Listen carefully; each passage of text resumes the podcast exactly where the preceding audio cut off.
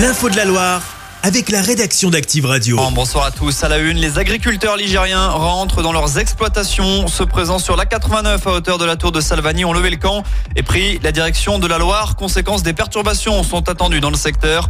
Cette décision intervient après l'annonce de la FNSEA et des GIA de suspendre les blocages. Les syndicats sont satisfaits des dernières annonces de Gabriel Attal. 150 millions d'euros ont été promis aux éleveurs dès cet été. L'objectif, soulager la charge fiscale et sociale de la profession. C'est la mesure phare présentée par le Premier ministre en début d'après-midi. Autre mouvement de grogne, celui des enseignants. Ils étaient près d'un millier de manifestants d'après la préfecture de la Loire. Deux cortèges sont partis ce matin de Roanne et de Saint-Etienne avec des revendications diverses, hausse des salaires ou du nombre de professeurs. Le syndicat SNUIPP 42 annonce de son côté près de 40% de grévistes dans le primaire aujourd'hui. Il sera fixé dans une semaine. La décision de la Cour d'appel de Lyon concernant la remise en liberté d'Edgardo Greco a été mise en délibéré. L'audience a eu lieu ce matin. Rappelons que ce pizzaiolo stéphanois avait été arrêté il y a quasiment un an, jour pour jour.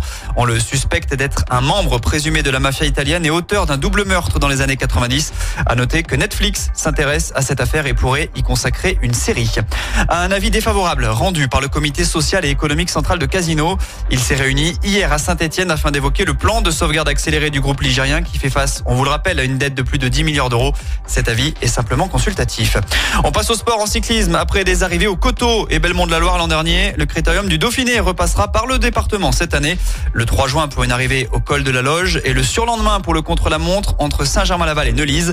Le parcours de la 76e édition a été dévoilé à la mi-journée et Christian Prudhomme, directeur de la course, annonce du beau spectacle. On l'écoute. Un plateau euh, d'une qualité exceptionnelle. Il y aura au départ le, double vainqueur du Tour de France, vainqueur du Critérium l'an passé, Jonas Vingegaard. Il y aura les, vainqueurs des trois grands tours de l'an passé. Vingegaard sur le Tour de France, Roglic en Italie, euh, Kuss l'américain euh, en Espagne et plus les meilleurs français. On sait que le Dauphiné est une course magnifique qui dit aussi beaucoup du Tour de France. On l'a vu encore l'an passé avec la victoire de Vingegaard qui précédait son deuxième succès dans le Tour de France quelques semaines plus tard. Le Critérium se disputera du 2 au 9 juin prochain dans la région. Et puis à l'NG Open de tennis d'Andrézieux, Océane Dodin est accrochée dans son huitième de finale face à la Russe Julia Avdiva.